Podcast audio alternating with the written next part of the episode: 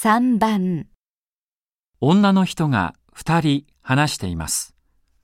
小島さんは何をもらいましたか？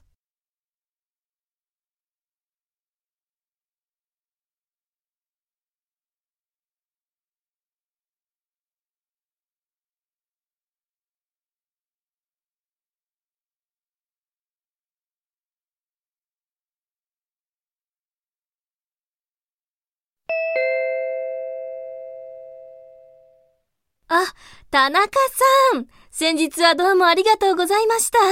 あ、小島さん。いいえ、お礼をおっしゃっていただくようなもんじゃ。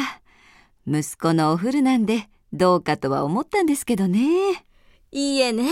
それがうちの主人にぴったりで。え？ご主人がお召しに？私は坊ちゃんにと思って。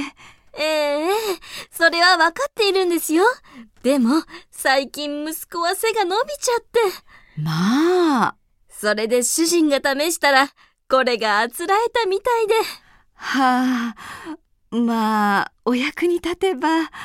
本当にありがとうございました。